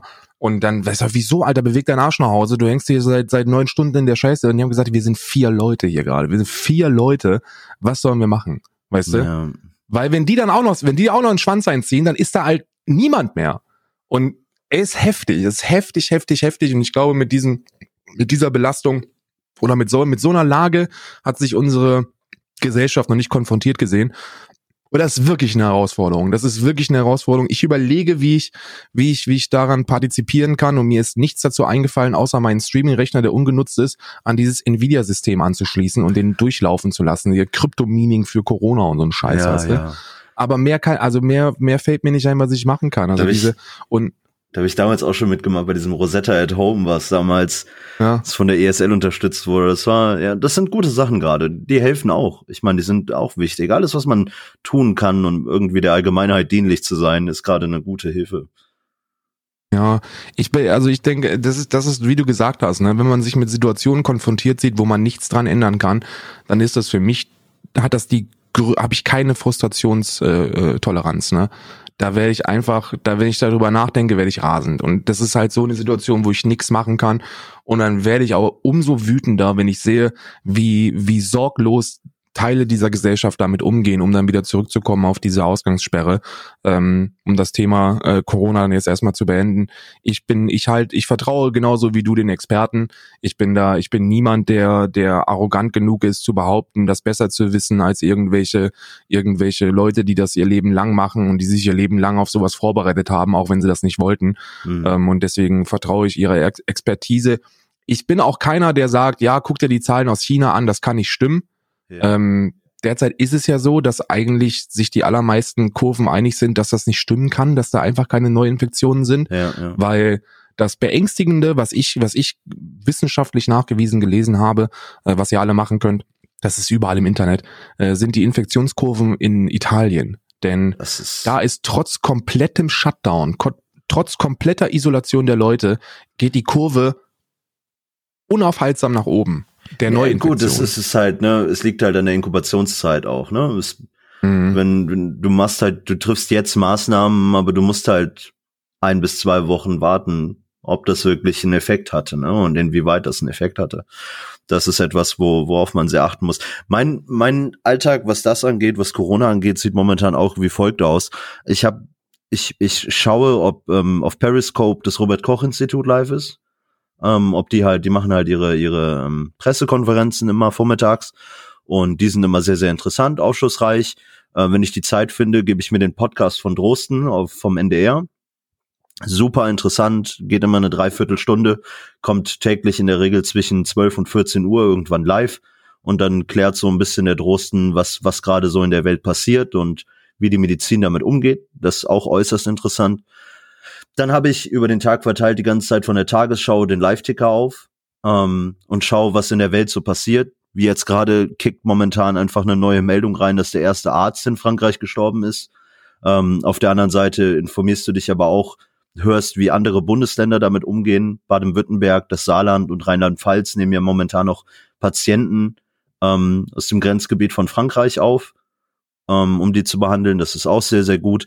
Also man, man kriegt dadurch viel, viel mit, was so abgeht und am Ende, das sind so, das sind so die Quellen. Damit beschäftige ich mich, das schaue ich mir an und ansonsten guckst du, wie du selber durch den Alltag kommst, ne? Beschäftigst dich, versuchst dich mit Leuten auszutauschen, versuchst auch Hilfestellungen zu geben. Ich bin zum Beispiel jemand, der auch in Bezug auf das soziale Umfeld, auf die Familie eigentlich eher so ein bisschen zurückgezogener ist, ne? Und ähm, ich schreibe dann halt meiner Mutter bei WhatsApp, ne, und sag ihr so, was abgeht, was passiert, ähm, worauf mhm. sie achten sollte und dass sie sich, ne, dass sie sich vorsichtig verhalten soll, dass sie auf sich achtet, weil sie ist auch eher so eine Person, ne, ich, ich setze mich mit allen auseinander und ich möchte den Kontakt irgendwie zu den Enkeln nicht verlieren und, und ich muss da, muss da drin sein und muss mit denen reden und ich will versuchen, irgendwie den Alltag aufrechtzuerhalten und du musst da immer wieder vorsichtig auf die Bremse drücken und sagen, hey, das geht nicht. Ne? Jetzt ganz, mach ein bisschen langsamer, versuch ein bisschen runterzukommen. Und ähm, ich, so muss jeder am besten, glaube ich, versuchen, damit umzugehen. Sich sauber informieren, gucken, was sind die Quellen, was wird kommuniziert, aber sich nicht zu sehr in den Gedanken zu verlieren. Einfach nicht, nicht ins Chaos verfallen und ständig darüber nachzudenken, ähm, was ist das, was ist das eigene Worst-Case-Szenario für einen selber, ähm, sondern vorbereiten, alles sauber, spotten, scouten, was passiert in meinem Umfeld und dann damit umgehen. Ja, Mann, das ist, das ist, das, das, den Podcast höre ich, höre ich selten, weil, weil ich mich auch so ein bisschen davon distanziere, mir einfach alles reinzuziehen, was es darüber gibt. Du wirst halt von, von allen Seiten bombardiert und ähm, die Zeiten, wo ich das konsumieren könnte, sind dann meistens die Zeiten, wo, wo Isa zu Hause ist. Hm. Und äh, da versuche ich dann Zeit mit der zu verbringen. Und da können wir halt nicht über Corona reden, weil die ja den ganzen Tag damit beschäftigt ist. Wenn ich die da auch noch nerven würde, dann würde die mir mit dem nackten Arsch ins Gesicht springen, weißt du? Ähm, wir deswegen, haben ja zum Glück alternative Beschäftigung. Ja, wir haben zum Glück alternative Beschäftigung. Das ist auch, das ist auch super wichtig. Ich glaube, sich, sich, sich derzeit alternativ zu beschäftigen, ist so das Beste, was du machen kannst. Wobei ja Alternative immer schlecht ist. Also eigentlich ist alles, was mit Alternative anfängt, ist derzeit schlecht. Und das finde ich sehr, sehr lustig, weil da sollten wir kurz drüber sprechen. Wir informieren ja hier immer so äh, über das Aktuellste der, der Alternative für Deutschland. Ja. Ähm, nach der, nach der Beobachtung des Flügels durch den Verfassungsschutz, also die, den, den offiziellen Release, dass der Verfassungsschutz da jetzt hinterher ist, als erwiesen rechtsextrem wurden die Leute rund um äh, Höcke und Kalbitz eingeschätzt ähm, und eingestuft. Völkisch-nationalistische Flügel. Richtig, völkisch-nationalistische äh, äh, nationale, ne, nicht nationalistisch. Ich glaube, nationalistisch geht nicht. Also Spiegel schreibt äh, völkisch-nationalistische Flügel. Ja gut, Spiegel schreibt das. okay, hey, das hey, hey, ja, also, also ich glaube, ich, ich bleib da beim Verfassungsschutz, erwiesen rechtsextrem. Das ist, glaube ich, eine ganz passende, ganz äh, passende Umschreibung. Da bin ich, ja. Und Und da hat sich jetzt äh, äh, Meuthen endlich durchgesetzt, denn Meuthen, Meuthen, obgleich er selber mal bei bei den bei den ähm, Flügeltreffen dabei war, um um da glaube ich nicht die Distanz zu verlieren, mhm. ist er ja schon seit seit seit Jahren schon dabei, dass der die Leute äh, mit äh, klaren, nach, nachweisbaren rechtsextremen und antisemitischen Tendenzen rauskriegt. Äh, der hatte ein ganz, ganz großes Erfolgserlebnis, weil er jetzt A, den, den ähm, Antisemiten im Parteiausschuss hat.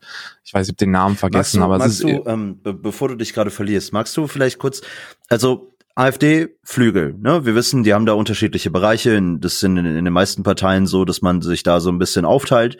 Ähm, jetzt ist es bei der AfD, es ist der rechtsextreme Flügel, um den es jetzt geht. Der löst sich auf. Ähm, was, was bedeutet aber nicht das? Zur AfD, ne? Was, was bedeutet das? genau, das ist jetzt der Punkt. Also pass so, auf. lass uns die das AfD, kurz ausführen. Die AfD ist eine Partei Alternative für Deutschland und äh, der Flügel, der Flügel ist ein von Höcke und Kalbitz geführter außerparteilicher so eine Arbeitsgruppe quasi. Mhm. Das ist also der Flügel ist kein Teil der AfD. Die AfD ist keine per se Plural, äh, Pluralist, äh, Plura, wie ist denn das Wort? Pluralistisch? Ich glaube schon, ne? Ist ja auch scheißegal. Ja. Wie die Linken zum Beispiel. Die Linken haben ja, haben ja Millionen von Unterfraktionen innerhalb ihrer eigenen Partei. Da gibt's mhm. dann halt äh, die, die Kommunisten, dann gibt's die Antikapitalisten, da gibt's die, die, die, die, die, die sind doch alle offiziell aufgeführt und haben alle äh, ihre Daseinsberechtigung innerhalb der eigenen Partei. Bei der AfD ist das anders. Bei der AfD gibt's diese Unterfraktion nicht. Es gibt die AfD, dann gibt's die, Land die, die Landesfraktion und dann gibt's den Flügel. Der Flügel bekennt sich zur AfD, weil zwei AfD-Politiker äh, Gründer und, und Führer, Führer sind von diesem Bereich. Aber der Flügel ist nicht ausschließlich für AfD-Mitglieder. Und da ist das Problem. Denn sehr, sehr viele sehr, sehr viele Rechtsextreme sind einfach Teil von diesen, von, von, von der Sippschaft. Und obgleich die sich halt zur AfD bekennen, ist das eher eine Interessengemeinschaft, ideologische Interessengemeinschaft, würde die ich das aber Einfluss auf die AfD hat, ne, und auf deren politische Darstellung und was sie so kommunizieren. Und deswegen ist es sehr, sehr gut auch für die Außendarstellung, dass der Verfassungsschutz da jetzt endlich mal ein Machtwort gesprochen hat und deutlich gesagt hat, hey, das sind Rechtsextreme. Und ja. da darf, die darf keinen, die dürfen keinen Einfluss auf eine Bundespartei haben. Richtig, aber da muss man sich fragen, wo fängt man an zu separieren und wo sollte man es nicht tun? Denn mit Kalbitz und, und Höcke haben wir zwei Leute, die zwar derzeit nur in ihrem Bundesland extreme Relevanz haben als Fraktionsführer, also gerade in Ostdeutschland sind ja beide aktiv, mhm. aber die haben enormen Einfluss auf die Bundesebene, ne? weil Ich glaube Höcke vor allem. Ich meine, Alice Weidel hat das ja, hat das ja versucht, hat das ja erstmal begrüßt, hat gesagt, hey, das ist gut, dass die so schnell reagiert haben, hat sich aber auch nicht klar davon distanziert, ne? Und das oh, ist schon. Alice, Alice Weidel das, na, hat ja, sich nicht nee, klar nee. von. Das erste, das Alice Weidel gemacht hat, als sie irgendwas zu sagen hatte, war Höcke von der Partei auszuschließen. Weißt, weißt du das nicht? Weißt du das nicht? Wann? Weidel gegen Höcke war, war, naja, Weidel es, es war, Höcke war der, nur, der Hammer. Nur weil, nur weil du etwas sagst und weil du versuchst, es irgendwie hervorzuheben. Aber Alice Weidel will diese Stimmen. Und sie will, dass diese Leute Teil der AfD bleiben. Also das ist schon, das ist schon berechnet, was Alice Weidel sagt. Ich finde, die Maßnahmen, die Alice Weidel trifft, sind nicht deutlich genug, sich von diesen Leuten abzuschotten. Das macht's Ja, nicht. jetzt mittlerweile. Mittlerweile auf jeden Fall. Ne? Ich möchte ja Alice Weidel auf keinen Fall in Schutz nehmen, aber ich glaube 2015 war das. Ich weiß es nicht wann genau, aber 2014, 15, relativ am Anfang, hat Alice Weidel mit jedem Satz quasi Höckenen Hurensohn genannt und hat sich und hat ja und hat äh, wirklich und hat und hat überall verlauten lassen, dass dieser Pisser aus der Partei ausgeschlossen werden muss und hat auch inszeniert, dass dieser, also nicht inszeniert, sondern hat, hat äh, Parteiausschussverfahren angekurbelt. Und das ist eben nie passiert. Und dann hat sich irgendwann Alice Weidel geschlagen geben müssen, unter anderem auch, weil Gauland gesagt hat, wahrscheinlich parteiintern, Bruder, wir brauchen die Stimmen eben, von den eben. ganzen Nazis. Und dann, und dann, und dann schließt man nicht Angriffspakt um damit umzugehen und dann sich da mit denen auseinanderzusetzen. Und das ist eigentlich dann die Herausforderung, weil dann akzeptierst du die da und dann lässt du die Einfluss nehmen und das manifestiert sich in der Parteimitte und das ist sehr, sehr gefährlich. Und deswegen auch vorhin die Aussage so, Alice Weidel, ich finde nicht, dass sie sich da großartig positioniert hat. Jetzt auch gerade in Bezug auf die auf die Entscheidung, die eben getätigt wurde, dass der Flügel ja auch, der hat ja diesen diesen Treff da ähm, im April, der abgesagt wurde, wo man gesagt hat, das lag jetzt aufgrund des Coronaviruses, ähm, dass man, aber da hat man, sie sagt, sie hat den Leuten Respekt gezollt für das schnelle Handeln. Den Leuten aus dem Flügel für diese Reaktion jetzt, dass man sich da auflöst sorry, aber du kannst doch nicht als Parteispitze der AfD sagen, wenn du dich von diesen Leuten distanzieren möchtest und sagst, hey, die sind böse und die tun unserer Partei nicht gut, unabhängig davon, dass du jetzt dann nicht Angriffspakt geschlossen hast, weil es einfach ausgeartet ist, zu sagen, du, du, du, du zollst diesen Leuten Respekt für ihr schnelles Handeln. Ja, Mann. Ich sag dir, wie es ist, ne? Die, die AfD ist ja sowieso in einer sehr, sehr prekären Situation, weil die da so zwei Fronten haben, ne? So zwei Flügel kann man schon sagen. Die einen, die sind halt schon, die haben rassistische Tendenzen, ja.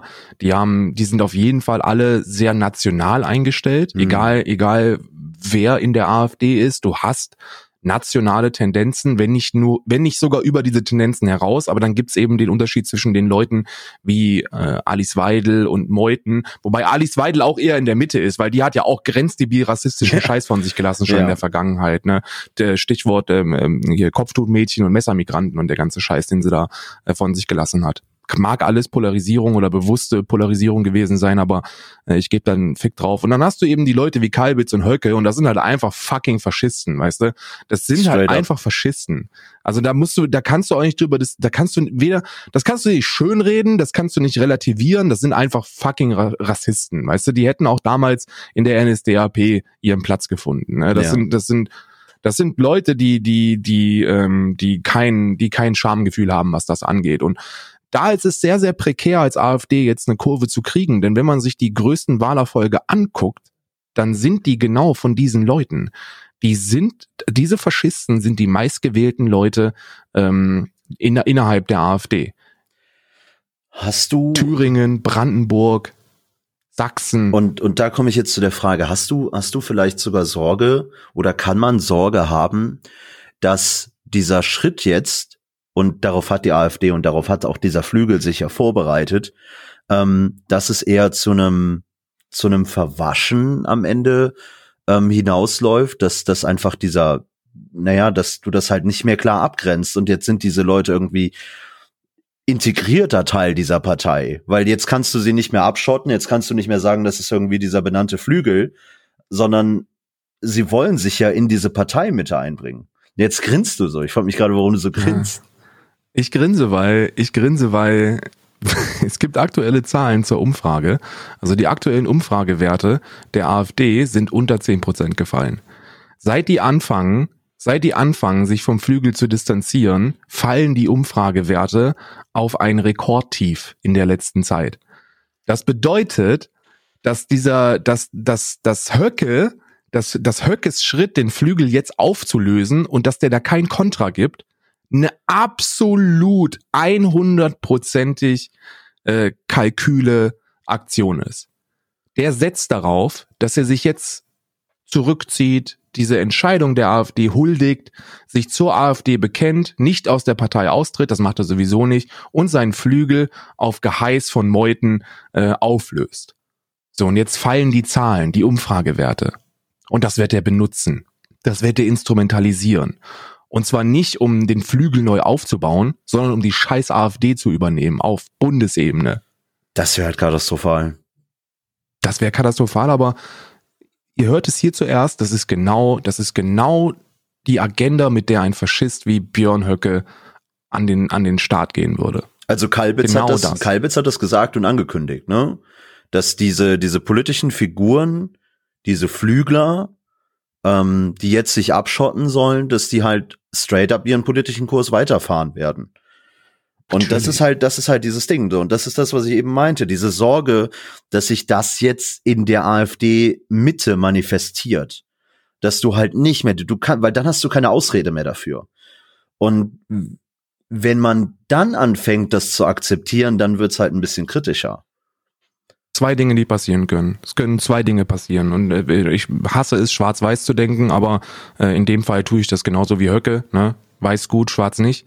Ähm, der weiße Weg wäre, dass die, dass die Gesamtgesellschaft realisiert, was das eigentlich für ein scheiß Witzverein ist und dass die Umfragewerte weiter fallen und dass die an politischer Relevanz verlieren, dass die Konservativen unter Friedrich Merz äh, in der CDU die Stimmen von den von den patriotischen nationalkonservativen äh, Wählern zurückgewinnen und dass die AfD einfach irgendwann verpufft, weißt du, wie jede andere rechtsextreme Partei es in der Vergangenheit gemacht hat. Ist ja nicht die erste Welle an an rechtsextremen Parteien, mit denen wir seit der äh, seit der Gründung der Bundesrepublik zu kämpfen mhm. haben das ist seit, seit, seit es die Bundesrepublik gibt, gibt es rechtsnationale Vollidioten, die, die versuchen, politische Relevanz zu gewinnen. Aber die AfD kommt am ehesten einem, einem wirklichen Problem nahe, zumindest auf Bundesebene.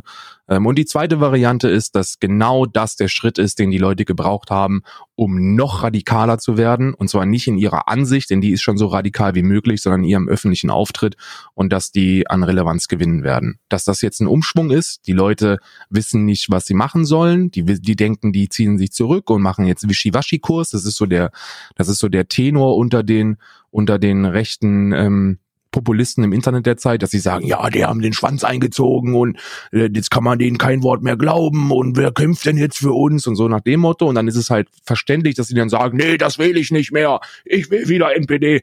Und dass jetzt Höcke dann diese Zeit nutzt, um das Ganze ein bisschen runterkommen zu lassen und dann ans Mikro tritt und sagt, wisst ihr was, wir machen jetzt Bundespolitik, ihr Hurensöhne. Und das ist halt heftig. Ich muss übrigens deine, deine Aussage zu den zehn Prozent, ne?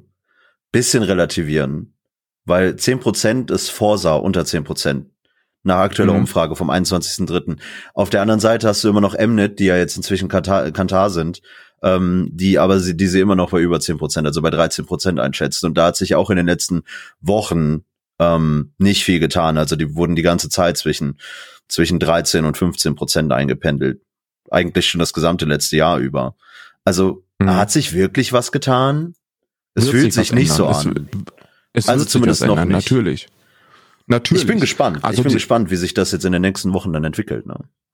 Ich meine, man kann schon die Aussage, dass die Leute in Thüringen, Brandenburg, ähm, ähm, Dresden, also Sachsen allgemein, dass die da nicht AfD gewählt haben, sondern dass die Flügel gewählt haben. Das ist, glaube ich, eine Aussage, die man treffen kann. Ja, ja, ähm, das stimme ich zu. Zumindest, zumindest der große Anteil der Wähler, diese zehn Prozent, die sie dann über die 20 ge Ja, aber meinst du, die werden jetzt zu Nichtwählern? die werden nicht zu Nichtwählern, aber die werden erstmal abwarten, was dann ihr Führer macht, ne? Also. Ja, und der, und da sind wir wieder bei der Sorge, ne? Die Manifestierung in der Mitte Kalbitz der AfD. ist straight up zu dumm. Kalbitz ist ja, halt. aber Höcke nicht. Halt, Höcke nicht. Höcke ist halt brillant. Ja. Also, Ne, also Brillanz bedeutet ja nicht positiv per se. Nee, das ist halt, nicht. also grundsätzlich waren halt sehr, sehr viele Funktionäre und, und Strippenzieher des Nationalsozialismus zu Zeiten des Dritten Reichs brillante Menschen. Ne? Ja. Also sehr, sehr, sehr, sehr gewieft, sehr, sehr eloquent, sehr, sehr bewusst in dem, was sie sagen. Perfekte Marionettenspieler, die wissen einfach, wie sie Leute instrumentalisieren. Und ich glaube, in die gleiche Kerbe schlägt Höcke rein. Und er hat das in den letzten Jahren ähm, mehr als eindeutig unter Beweis gestellt, dass der Mann nicht zu unterschätzen ist. Der ist wirklich eine ernstzunehmende Gefahr für die Demokratie in Deutschland. Ich sag dir, wie es ist. Jetzt stellt sich für mich momentan aber auch die Frage, auch mit Hinblick auf Corona, allgemein in Bezug auf Corona ist ja das politische Spiel doch ein bisschen runtergefahren. Ne? Viel passiert Komplett. momentan nicht. Du kriegst nicht viel mit. Die Parteien positionieren sich auch nicht wirklich, was ich gut finde. Es wird nicht wirklich instrumentalisiert, sondern es ist alles darauf bedacht, ähm, den Fokus auf, auf die Bekämpfung des Virus zu legen. Und ähm, jetzt stellt sich aber die Frage, wie kann man das auffangen? Weil in der AfD passiert nun doch eben irgendwas. Ähm, Leute haben Fragezeichen über dem Kopf wie kann am Ende, und das betrifft am ehesten die CDU, denn die sind am nächsten dran, wenn es um die Stimmen der AfD-Wähler geht, wie können die daraus profitieren, außer jetzt einfach gute Krisenbewältigung oder Krisenmanagement zu machen? Erstmal muss ich die Frage stellen, glaubst du, dass das vielleicht sogar, dass der Zeitpunkt bewusst gewählt ist von der AfD, jetzt diesen Flügelverbot oder Auflösung plus Parteiausschluss von dem, von, ja, sie von wurden, der Verfassungsschutz hat sie angekurbelt, nicht sie. Höcke hat ja auch selber gesagt, es ist ja ein Prozess, der seit längerem schon stattgefunden hat, dass diese, dass dieser Flügel sich auflöst. Ähm, aber dass das nun halt einfach schneller geht. Das, er hat ja klar gesagt, so, hey, wir machen genauso weiter unser Flügel läuft, es wurde jetzt einfach beschleunigt. Und das wurde von außen beschleunigt, aus dem Verfassungsschutz raus. Jetzt ist ja, ist ja die Frage, ne? Ist das, spielt denen das in die Karten oder, oder nicht? Ja, das ist, das ist die Sache. Ich glaube, ich glaube, ihnen spielt das extrem in die Karten. Also das ist einfach, das ist jetzt die, die, die innerparteilichen Unruhen, weil nach diesem, nach diesem letzten äh, geheimen Flügeltreff, wo er diesen ausgeschwitzt Satz von sich gegeben hat, mhm. daraufhin haben ja sehr, sehr viele AfD-Politiker der Mitte, also aus Mitten der Partei angekündigt, die Partei zu verlassen, wenn da jetzt nicht äh, reagiert wird. Mhm. Und daraufhin kam ja jetzt dann die Reaktion und die Fristsetzung bis Ende April. Und Höcke wird die, wird das heute auflösen. Dann wird er sagen, okay, gibt's nicht mehr Lull, wir machen jetzt Bundespolitik, ihr Wichser. Und ähm, es, es läuft, es läuft einfach, es läuft einfach alles darauf hinaus, dass, äh, dass, dass zu einem politischen Stillstand kommt und dass nach dieser Pandemie, nach der Krisenbewältigung ähm, äh, die, die, die Politik sich erstmal wieder normalisieren muss, bevor sie sich dann stabilisieren kann und wieder tatsächlich irgendwelche Tendenzen ablesen können. Fakt ist jedenfalls, dass ich der festen Überzeugung bin, ähm, darüber haben wir hier schon mal gesprochen, dass Friedrich Merz der richtige Mann ist für die Spitze der, der CDU. Ähm, nicht, weil ich den Mann besonders äh, äh kompetent finde. Das ist halt äh, Fotzenfritz. Ne? Ich bin da bei, bei Sonneborn. Ne? Ist halt ein Pisser, der, der extrem kapitalistisch vorgeht. Der ist eigentlich eher neoliberal, als dass er konservativ ist. Hm. Aber so, äh, konservativ und, und neoliberal geht ja es auch so. Bei ja, da, da geht's, da geht's so ein bisschen um das Vertrauen, was man den Leuten gegenüberbringt. Ne? Und als mhm. gerade als CDU-Wähler, glaube ich, bist du einfach eher darauf bedacht, du, du achtest auf Kompetenzen. Was bringt jemand mit? Was kann jemand wirklich? Und da strahlt Merz halt einfach was aus. Der ist schon, der, das ist so ein Anpacker, den fühlt man. Der ist weniger, weniger auf dieses Sozialistische getrimmt, auf dieses Freundliche, auf diesen, auf dieses Miteinander, sondern das ist einfach, das ist straight up ein, Business-Charakter so. Ne? Ja, das hat ja, er auch natürlich. gezeigt ganz am Anfang, als es darum geht, wer übernimmt die Parteispitze und so, waren ja seine seine ersten Züge bis spät in die Nacht arbeiten, abends dann noch eine Pressekonferenz bringen und dann auch ganz gezielt ohne Krawatte und mit hochgekrempelten Ärmeln des Hemdes äh, vor die Kamera zu treten. Ne? Das sind halt alles Statements, die man da setzt. Und da muss ein, ich bin auch gespannt. Denkst du denn, ähm, dass irgendeine Partei neben der Regierung irgendwas aus dieser Krise gerade mitnehmen kann für die politische Zukunft? Maximal die FDP. Weil all das, was, was derzeit in Sachen wirtschaftlicher Krisenbewältigung von der Bundesregierung umgesetzt wird, mhm. hat äh, Christian Lindner Wochen vorher schon gesagt. Das ist etwas, wo die wirklich mit Marketing für ihre eigene Partei machen können, weil Christian Lindner, man kann ihn für einen Wichser halten oder man kann es lassen. Ne? Ich persönlich bin da eher Also ist ja auch ich scheißegal. Glaub, kann man schon also, straight up so benennen. ich glaube, er ist halt ein Wichser, ne? Aber äh, die FDP ist, obwohl es für mich, wenn wenn wenn ich eine Zukunft in Deutschland sehen würde mit meinen aktuellen Einnahmen, wäre die FDP die Partei, die ich wählen müsste, weil ne ist halt einfach so. Aber ich persönlich bin halt doch eher sozialistisch eingestellt, als dass ich äh, neoliberal bin. Ne? Mhm. Ähm, und, und Christian Lindner ist jemand, der das Ganze eben sehr wirtschaftlich sieht, sehr, sehr liberal, sehr neoliberal, also auf diese kapitalistisch bezogene Wirtschaftsliberalität. Und der hat die komplette Krisenbewältigung auf wirtschaftlicher Ebene schon lange vor Kundgabe der Bundesregierung aufgefangen und äh, verbalisiert. Und ich glaube, ich glaube, da sitzen Leute, die da federführend sein könnten auf wirtschaftlicher Ebene. Und ich glaube, genau das ist der Punkt, der, der Deutschland interessieren wird, weil völlig egal, wie das mit Natur aussieht und wie das mit, mit Klimaschutz aussieht oder mit, mit, ähm, mit Asylbewerbern. Wenn es, wenn du den Leuten ans Portemonnaie gehst, dann haben die erstmal nur Blick auf ihr eigenes Portemonnaie. Wenn du jetzt einen, einen selbstständigen Unternehmer fragen würdest, de, dessen Umsatzzahlen komplett einbrechen und du fragst den zur Asylproblematik, dann wird er sagen, das interessiert mich derzeit ein Scheiß, Alter. Oder wenn du den fragst, wie sieht's denn mit Klima aus? Und das interessiert mich ein Scheiß, Alter. Ich möchte einfach nur wissen, wie ich meine Existenz zurückgewinne. Greif, Wer stabilisiert meine Existenz? Greifen wir diese, diese Klimaproblematik oder diese Klimathematik vielleicht eher auf. Ich meine, Deutschland wird das Ziel für 2020 erreichen aufgrund dieses Viruses, aufgrund ja. dieses Viruses, mit ähm, Puffer. Ähm, allgemein, allgemein ähm, das Thema Klima. Also ich hatte, ich hatte das ja vorhin mal beiläufig erwähnt, dass dieses Virus einfach gerade die Erde rettet. Ähm, das ist, das ist der Wahnsinn. Ähm, jetzt stellt sich die Frage: Ist dieses Virus rein auf die Politik wieder betrachtet, gerade auch vor bevorstehenden Bundestagswahlen? ähm, das Beste, was der CDU passieren kann, weil die sich gerade so beweisen ja. kann. Ja. Ähm, die, das Krisenmanagement muss bewertet werden. Man schaut, was, wo ist die Regierungskompetenz? Und am Ende wirst du dir vielleicht auch die Frage stellen, einfach so, hey, ich bin damit fein, was da gemacht wurde. Und hey, ich, ich, ich fühle mich wohl dabei. Mickey Beisenherz hatte das schön gesagt, dass er er, er, hat, er hat mehrfach gezögert, bevor er es ausgesprochen hat, aber am Ende hat er klar gesagt, ich, ich sehe mein Leben am, am besten in, in Söders Händen. Ja. Und das ist halt. Und das, das, und das Schlimme ist, ich stimme ja, dem zu. Jeder, also ich, ja das, ich weiß nicht, wie man dem nicht ey, zustimmen Söder, kann gerade. Söder Söder ist einer der souveränsten, Pol der ist mit Abstand der souveränste Ministerpräsident in dieser, in dieser Pandemie, den man sich vorstellen kann. Der ist so unglaublich souverän, der ist so, der ist so umsichtig, vorsichtig und kompetent in seiner Ausdrucksweise, dass ich, dass ich da wirklich nur meinen Hut vorziehen kann. Der reagiert absolut vorbildlich als Ministerpräsident. Und, und da geht's dann eben weiter gerade. Jetzt, jetzt, gut, jetzt kann man denken, okay, wir haben ja eine große Koalition, aber die einzigen, über die gerade gesprochen wird und die immer hervorkommen, sind halt gerade die CDU-Politiker. Und, und FDP-Politiker. Und FDP. Aber das ist ja wieder bestimmt auf die, auf die Wirtschaftsthemen bezogen. Aber ich meine jetzt mhm. im, im, in der allgemeinen Wahrnehmung. Ne, das sind alles, es ist, das ist, da dreht es sich um Bayern, da dreht es sich um Nordrhein-Westfalen und da dreht es sich um die Bundesregierung. Und die einzigen, die davon gerade irgendwie positives Flair mitnehmen können, ist halt die CDU.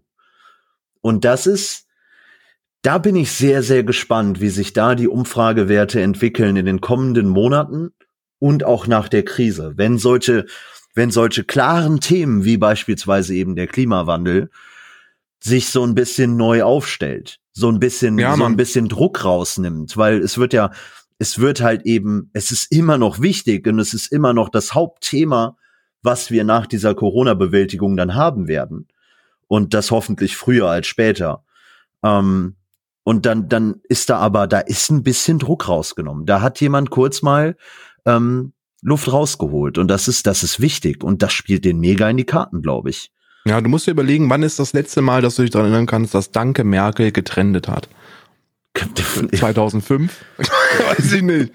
2005, 2006, irgendwo um den Dreh ja. bei der Fußball-WM, als, ja. als, als, als Podolski die Hand geschüttelt hat. Ich glaube, das war so das letzte Mal, dass ich mich daran erinnern kann, dass, dass Angela Merkel so medienpräsent war, dass die CDU so positiv medienpräsent war und und so so so und so niemand so traurig, kann was dagegen tun. Nie, weil es halt auch einfach souverän ist, was ja. derzeit passiert. Ne? Also du musst, du, du kannst dieser, du kannst der aktuellen Regierung super viel vorwerfen, aber dass sie in dieser Pandemie nicht vorbildlich reagieren, das ist keines der Punkte, die man denen vorwerfen kann. Die versuchen wirklich sehr, sehr viel. Die versuchen auf allen Ebenen derzeit das Ganze zu stabilisieren und eine Normalisierung überhaupt möglich zu machen. Und ähm, da muss man sagen, da, da, da, da kann man schon seinen Hut vorziehen. Und wie du sagst, Vorreiter und, und, äh, und mediale Speerspitze für positive Berichterstattung derzeit alles, alles CDU, CSU-Politiker. Ne, zu Recht aber auch, zu Recht aber auch. Was auch immer die sonst machen, ne, wie gesagt, also ich kann, ich kann Söder null bewerten. Weder wohne ich in Bayern, noch habe ich mich in irgendeiner Form mit einer, mit einer Landespolitik von Bayern irgendwann mal beschäftigt. Aber der scheint einen guten Job zu machen, Mann. Bayern ist ein super stabiles Bundesland, schon immer gewesen, in allen Bereichen, die man sich vorstellen kann. Und derzeit haben sie das mit Abstand beste Krisenmanagement. Die haben mit Abstand den, den fähigsten Ministerpräsidenten im Umgang mit dieser Pandemie. Und äh, der, und, und der ist, der ist Vorreiter und Merkel-Unterstützer. Also, ich finde das schon heftig. Ein Gedanke, über den man sich machen kann. Ich meine, Bundestagswahlen 21 ist nicht mehr so lange her. Eben, eben. Glaubst du, glaubst du, Merkel hängt noch eine Periode dran? Nee. Das darf nicht passieren. Weil dann kann sich diese CDU wirklich niemals davon erholen. Und dann, dann verschleppt man das Thema. Und auch wenn man dann vielleicht sagen mag, Amtor ist ein Stück weiter, damit würde die Partei sich selber kaputt machen. Die müssen den Schwung mitnehmen, den sie jetzt kriegen. Die positiven Stimmen, die da sind. Ich glaube, es spielt auch ähm, Laschet gut in die Karten, weil der positioniert sich gerade, mhm. finde ich, besser als Merz. Man kriegt von ihm halt mehr mit, ja. auch aufgrund seiner Position halt in Nordrhein-Westfalen. Ne? Das, das kommt ihm gerade zugute. Auch mit der, auch was, was rund um Spahn passiert, ne? Das ist halt, das hat viel Einfluss. Also Team Merz, glaube ich, hat ein paar mehr Herausforderungen, unabhängig von den starken Wirtschaftsthemen, wo er sich gut positionieren kann. Aber was die Außendarstellung angeht, beziehungsweise was die Wahrnehmung in der Bevölkerung angeht, ähm, aber es ist wichtig, dass sie das jetzt mitnehmen und dass die, die Änderung muss greifen. Und da sollte Merkel nicht noch eine Periode dranhängen. Ich bin auch nicht, ich habe das nur offen in den Raum gestellt, weil ich kann es mir auch nicht vorstellen, weil ich glaube, einen besseren Abgang kann diese Frau nicht haben für ihre Legacy. Ne? Hm. Also wenn du dir, wenn du dir die komplette Periode ihrer, ihrer, also die komplette Amtszeit anschaust, dann wirst du und da neigt der Mensch zu, sich den Schluss angucken und dann da in, nost in nostalgischen Gedanken verschwingen. Und wenn die diese Pandemie gut bewältigt, dann ist Merkel für immer Mutti. Ja. Mutti von, von, von Deutschland. Ja, das ist sowieso. Das kriegst du nicht mehr weg. Ne? Ja, aber doch, Und doch. jetzt kommt mal, also du, nein, das Vertrauen mal, war immer Mutti, da. Ja, aber dieses Mutti-Getue ist, glaube ich, in diesen, in dieser heftigen Merkel-Kritik, die von der Opposition und von sehr, sehr vielen Teilen der Bevölkerung kam, weil die ihren kompletten politischen und persönlichen Frust an der Regierung abgelassen haben, ähm, das war schon sehr, sehr präsent. Und Mutti wurde eigentlich immer nur noch als Meme benutzt. Ne? Wenn man, man hat sie Mutti genannt, aber man hat das nicht gefühlt. Und ich glaube, sehr, sehr viele Deutsche haben haben sich einfach wie, wie ein Kind gefühlt, als Mutti zu ihnen gesprochen hat. Und das wird die auch in Zukunft da muss so ich, machen. Da muss ich dir zustimmen, ja. Weißt du, das ist so, dass du, dass du das positiv siehst. Und wie viele Stimmen habe ich gehört? Das ist natürlich nur meine kleine Internetbubble, die ist nicht repräsentativ, aber ähm, ähm, dass das, das Internet, die neuen Netzwerke, die neuen sozialen Netzwerke, die bei denen ist ein Umschwung, hat ein Umschwung stattgefunden. Die sind jetzt alle wieder pro Merkel und pro Deutschland und wir kriegen das schon hin, Mann. Das ist ja auch, das ist ja auch positiv, ne? Bei aller bei aller, bei aller Scheiße, die uns hier mit dieser Pandemie bevorsteht und die wir schon erlebt haben. Aber wenn es etwas gibt, das, das, das Leute zusammenführt, dann genau sowas, ne? Ja. Wo alle sich gezwungen fühlen, an einem Strang zu ziehen. Und wie viele humanitäre Aktionen derzeit von Gott und der Welt gestartet werden, wo man nicht kritisieren kann, wo man einfach nur sagen kann, ey, das ist das jeder macht, ist der Hammer, ne? Vor allem ein großes bundesweites Thema auch, was einfach jeden beschäftigt. Es, es geht ja, nicht, Mann. es geht nicht um, um kleinere Themenbereiche oder so oder Themenbereiche, wo gewisse Aktivisten hervorstoßen und da sehr viel Aufmerksamkeit erzeugen möchten, sondern es ist tatsächlich eine Thematik, die einfach jeden Menschen direkt betrifft und jeder ja. auch diese politischen Entscheidungen mitbekommt und, und da was rauszieht, wirklich was erkennt. Und das ist etwas, was ich weiß nicht, wann das das letzte Mal bei irgendeinem Thema der Fall gewesen ist. Gar nicht. Klimapolitik Gar nicht. natürlich betrifft die uns alle, aber es gibt wenige Leute, die sich bewusst aktiv damit auseinandersetzen, beziehungsweise weniger Leute, würde ich jetzt wieder sagen, ähm, die sich bewusst aktiv damit beschäftigen, als die, ähm, ähm, als die, an denen das halt einfach vorbeigeht, beziehungsweise die das irgendwie so mit in ihren Alltag irgendwie mit aufnehmen und davon auch hören, aber die sich nicht so intensiv damit beschäftigen. Und das ist jetzt bei dieser, bei diesem Virus halt einfach anders. Und das, das wird Einfluss haben. Und das wird, glaube ich, nachhaltig ähm, ein, ein, ein ganz heftiges Ausrufezeichen setzen. Da bin ich sehr gespannt, was die Umfragewerte ergeben werden. Ich glaube bisher, dass das einen ordentlichen Schwung für die aktuellen Regierungsparteien geben wird. Auch wenn die SPD ein bisschen untergeht bei dieser ganzen Thematik, Total. können die da, glaube ich, vielleicht trotzdem ein bisschen mit rausnehmen. Die SPD hat für mich verloren. Die SPD hat keine Eier bewiesen. Kevin Kühnert hatte keine Eier. Kevin Kühnert hätte den Parteivorsitz übernehmen müssen, Mann. Ich sag dir, wie es ist, Mann. Der hatte keine Eier. Die, die SPD ist eine eierlose Partei. Die SPD ist eine eierlose Partei, die, die, die verkacken das seit, seit Jahrzehnt, seit einem Jahrzehnt verkacken die alles, was die verkacken können, Mann. Und Kevin Kühnert, den ich für einen der fähigsten ähm, äh, Jungpolitiker auf diesem Planeten halte, der hätte sich die scheiß Parteispitze nehmen müssen. Hätte, der hätte zumindest antreten müssen. Ich glaube, das Problem, die, die Herausforderung der SPD ist einfach die, die Ziellosigkeit, ne? Du stehst halt jetzt einfach neben diesen starken Grünen. Und das Was ist einfach. Ist denn Ziellosigkeit? Ziellosigkeit bedeutet für mich folgendes, ne? Politik wird nicht durch Themen gemacht, sondern Politik machen Personalities.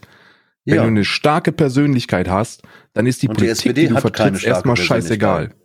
Und die SPD hat keine starke Richtig. Persönlichkeit. Die SPD hätte aber eine eine neue haben können, war, wenn nee, Kevin das Kühnert weiß ich Eier nicht, glaube ich nicht. Doch, glaube ich nicht. Kevin Kühnert hat für mich Joschka Fischer Vibes.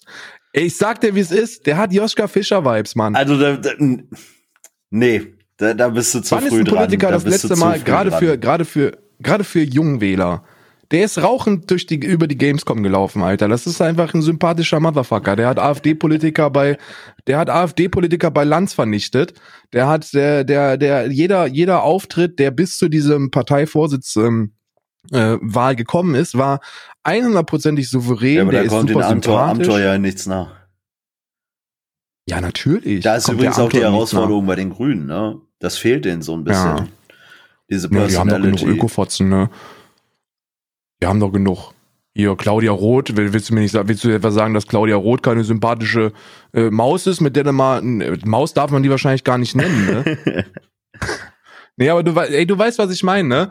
Ähm, Amtor ist super gut positioniert innerhalb der CDU, weil, weil die CDU realisiert, was sie mit Amtor für einen, für einen Diamanten da sitzen haben. Und der sitzt jetzt brav neben Papa Merz und macht mit Fotzen Fritz jetzt die, die, die Übernahme der CDU klar, geht dann auf, auf Landesebene, regiert da ein paar Jahre als Ministerpräsident und wird dann früher oder später in 15 Jahren, denke ich mal, Amtor ist äh, ein neuer zu ne? Ja, aber ohne, ohne, ohne gefakten Doktortitel. ohne gefakte ja. Doktorarbeit, ja. Richtig. Also der, der Amtor ist, Amtor ist ein, man kann von seinen, man kann inhaltlich von ihm meinen, was man möchte. Der ist natürlich auch noch super jung. Ne? Ich würde ihn nicht naiv nennen, aber er ist super jung und der wird mit der seiner politischen Erfahrung, Erfahrung den er jetzt die nächsten Jahre sammelt, also alleine dieser Wahlkampf jetzt innerhalb des Parteivorsitzes mhm. oder um den Parteivorsitz, den er mit Friedrich Merz macht und äh, dann auch die Jahre, die er als Ministerpräsident machen wird, die er machen wird. Also da gehe ich fest Bin von gespannt, aus. Amtor ist steht, ja. In 15 Jahren, glaube ich, ist er im Parteivorsitz und in 15 Jahren wird er sich in Richtung Kanzlerschaft äh, begeben. Ich glaube früher. Wenn da nicht, wenn da nicht etwas Gravierendes passieren sollte. Aber Amtor ist, Amtor ist eine Persönlichkeit, die für die CDU wie, wie gerufen kam. Die mhm. Leute schreien nach Nachwuchs und der ist einfach da und der ist medienpräsent, der ist charmant, das ist der so ist souverän. Ding. Dieses, die Leute schreien nach Nachwuchs. Das Boah, da könnten wir, wir haben jetzt schon eine Stunde 23 Minuten auf der Uhr. Es mhm. macht richtig Spaß gerade. Ich, ich will weitermachen, aber wir müssen natürlich auch aufpassen, dass wir hier nicht zu sehr aus dem Rahmen fallen, glaube ich. Ähm, wie fangen wir das jetzt gerade eigentlich ein? Wie meinst du das? Naja, wir, lass uns das Thema, glaube ich, einen Cut machen, weil sonst verlieren wir uns. Sonst packen wir noch eine halbe ja. Stunde drauf. Ich möchte sagen, Kühnert wäre die äh, äh Rettung gewesen für die SPD. Ich glaube nicht, dass Kühnert Punkt. hätte die SPD retten können. Die SPD hat sich schon an die Grünen verloren. Punkt. Die Grünen sind komplett äh, unauffällig in dieser Pandemie, ne? Du, du, ja, was sollen die auch machen? Genauso wie die Linken. Genauso wie die AfD. Du, du, da passiert einfach nichts. Auch die AfD macht doch was. Die AfD hat letztens erst wieder auf kommunaler Ebene wunderschöne, wunderschöne Flyer verteilt unter dem Hashtag Es geht doch haben sie verkünden lassen, dass äh, wegen der Pandemie 21.000 Asylbewerber abgelehnt worden sind. Kriegst du auf Bundesebene aber nichts mit. Ich bin froh nee. darüber. Ich bin wirklich froh darüber, dass, dass die einfach gerade in der, in der Belanglosigkeit ein bisschen versinken. Und ja, dass, Mann. dass ja, diese, Mann. diese Regierung sich jetzt gerade behaupten kann, da muss auch der Fokus drauf liegen. Krisenbewältigung. Und dann schauen wir danach, wie es weitergeht. Ja, Mann. Gut, ich würde sagen, wir beenden das Ganze. Warte, lass Ansonsten uns, lass uns vielleicht noch, viele Leute sind jetzt zu Hause, viele Leute haben Homeoffice. Würde gern mhm. noch mitgeben, macht euch einen klaren Tagesablauf, auch wenn die Arbeit, die ihr macht, weniger wird. Ähm, versucht einen Rhythmus beizubehalten. Stellt euch weiterhin morgens den Wecker. Ähm, genießt es nicht täglich auszuschlafen, sondern versucht einen Rhythmus einzuhalten. Ähm, gerne mehr schlafen natürlich, aber lest was, beschäftigt euch mit euren Liebsten, nutzt Online-Kommunikationsmittel, macht Videotelefonie etc., hört euch Podcasts an, nochmal den Adventskalender von Alman Arabica vielleicht einfach nochmal durchziehen. Da waren ja immer ein paar schöne Schmuckstücke dabei. Ähm, und ich denke einfach, also bleibt gesund, bleibt isoliert, haltet euch zurück, nehmt nichts auf die leichte Schulter, betrachtet das Ganze konzentriert und reflektiert, holt euch Informationen ein, aber verliert euch nicht in, in wirren und abstrusen Gedanken, redet miteinander, tauscht euch aus und dann, dann kriegen wir das hin. Und ich bin echt gespannt, was da in den kommenden Tagen, Wochen und Monaten nun passieren. War schön hier zu sein. Ja, Mann, ich bedanke mich auch. Also ich auch im Namen von Stay. Ähm, vielen, vielen Dank dafür, dass wir überhaupt in der Lage waren, jetzt hier eine Episode zu releasen. Corona hat auch diesen Podcast betroffen. Stay ist krank. Nochmal beste Genesungswünsche gehen hier raus. Wünsche ihm auch gute, gute Besserung, Besserung auf ja. sozialen Netzwerken, Mann. Ähm, vielen, vielen Dank, Tama. Äh, Tama ist zu finden überall im Netz, Mann. Ich glaube, die allermeisten werden Tama ja. schon äh, kennen, äh, wenn man wenn man Stay und mich verfolgt. Dann, äh, dann, dann kennt man Tama, ist eigentlich ein präsentes äh, Wesen auf unserer beider Kanäle. Ähm, ähm, vielen, vielen Dank dafür. Vielen Dank, dass wir das heute machen können. Ich wünsche euch da draußen natürlich eine, eine wunderschöne Woche. Bleibt logisch, bleibt konzentriert und äh, bleibt realistisch ohne dabei in Pessimismus zu verfallen und bitte verliert euch nicht in irgendwelchen dummen Verschwörungstheorien. Das ist das, das ist wirklich das Dümmste, was man derzeit machen kann. Äh, Grüße gehen raus, Leon. Ähm, viel, viel Spaß äh, bei allem, was ihr vorhabt. und wir hören uns, wir hören uns allerspätestens nächste Woche ähm, äh, Donnerstag wieder. Macht's gut, Freunde. Ciao.